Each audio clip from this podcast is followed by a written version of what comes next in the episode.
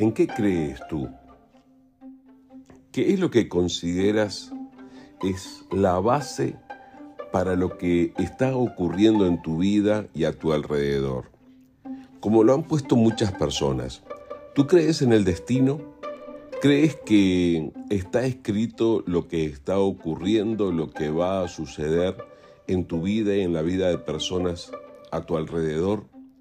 ¿Existe un plan predeterminado? Las personas que hemos creído en Jesús y que le hemos recibido como nuestro Salvador, creemos en un Dios que no solamente tiene todo el conocimiento, a eso le llamamos el hecho de que Él es omnisciente, sino que también tiene todo el control y toma decisiones con respecto a las vidas de las personas. Conoce el desarrollo de la historia a la perfección y también interviene para cambiar las cosas conforme a su plan eterno. Cuando una persona decide creer en Jesús, se pone en una relación de, de familia con Dios, tiene acceso a su presencia y entonces se conecta con el plan eterno que Dios tiene. Es un plan que atraviesa absolutamente toda la historia, es un plan que viene desde antes de la fundación del mundo y hasta la eternidad. Y entonces uno viene a formar parte de este fluir de la obra de Dios a lo largo de toda la historia. Y eso lo cambia todo, eso lo cambia todo.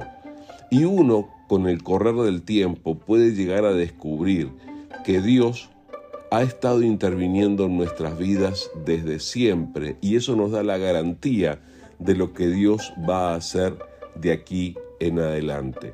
Mira las cosas que pueden suceder cuando uno piensa en la obra que Dios ha hecho y está haciendo en nuestras vidas. Te voy a leer un pedacito de un relato que está escrito en el libro de jueces, capítulo 13, del versículo 3 al 5.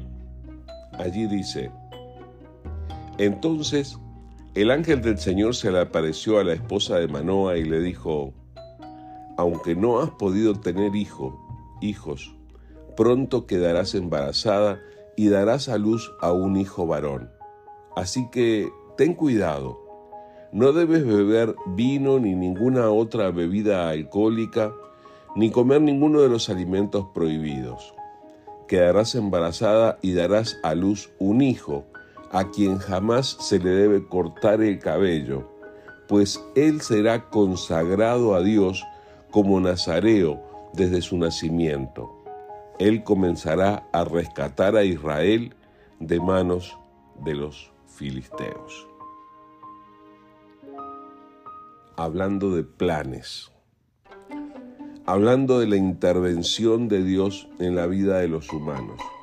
Aquí tenemos a Dios enviando a su ángel con una revelación acerca de algo que ocurre en la vida de una familia. Está hablando a una mujer que hasta ese momento había sido estéril, no había tenido la posibilidad de tener familia y le viene a anunciar que sí va a tener familia, pero la criatura que va a nacer va a ser especial.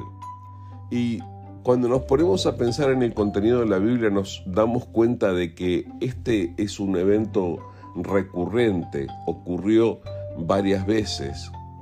Eh, sucedió con el nacimiento del propio Hijo de Dios, de Jesús, que le fue anunciado a María, y este es el evento más conocido al respecto.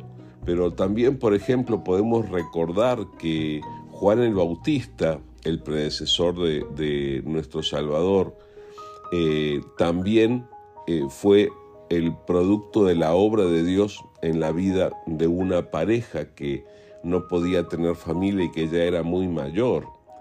Eh, en la Biblia podemos recordar que Dios le anunció a Jeremías que antes de formarlo en el vientre de su madre ya le había dado la tarea que luego iba a llevar a cabo. Y habemos muchos que hemos experimentado esto de notar que Dios había llamado nuestra vida para su servicio aún antes de que naciéramos. Y esto sucedió con Sansón también, el hijo de Manoa y su esposa, a quien Dios consagró aún desde antes de nacer. Lo que quiero eh, que pienses es que existe un plan. Si te pones a pensar en tu propia vida, debes ver de alguna manera la mano y la intervención de Dios en tu vida. Y eso garantiza lo que Él está haciendo hoy y lo que va a hacer de ahora en adelante. Y eso es algo que nos tiene que llenar de confianza.